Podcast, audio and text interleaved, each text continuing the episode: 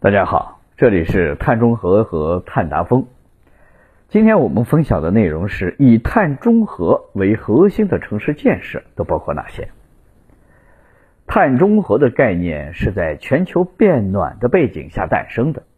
为了应对气候变化，人类社会不仅应该努力的减少人类活动所产生的碳排放，但也应注意到陆地和海洋生态系统的碳作用，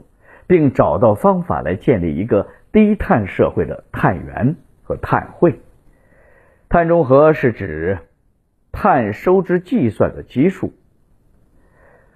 在这个基础上呢，通过优化城市建设的策略，平衡碳排放和碳吸收量，达到中和碳源和碳中和的目标。因此，碳中性比低碳对发展更有需求。被动式节能建筑技术让建筑的能耗、采暖和低能耗制冷成为可能，依托低品位可再生能源，实现能源生产。存储和消费的区域平衡，使城市摆脱对化石燃料的依赖，实现城市能源转型和真正的区域碳中和是有可能的。基于被动式节能建筑的能源转换和碳中和，城市建设是一个综合发展的过程，是一个整体性一体化的发展过程。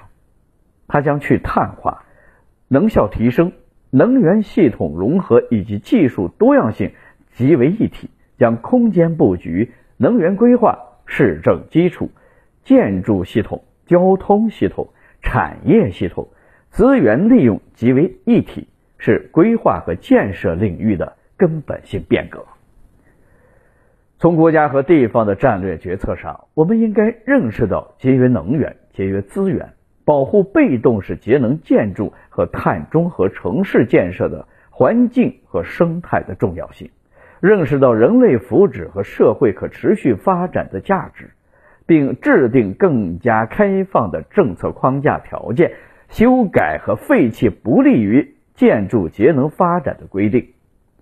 从城市发展的路径选择上，我们应该认识到。被动式节能建筑的大规模建设，不仅可以显著的消除城市的高峰负荷，缓解建设高峰负荷电厂的压力，抑制城市热岛效应，同时也带来了整体生活质量和生活质量的提高，建筑质量和建筑寿命的提高，以及建筑运行成本的降低。对我国高质量城市化进程起到积极的推动作用，以协助尽快达成碳达峰以及碳中和。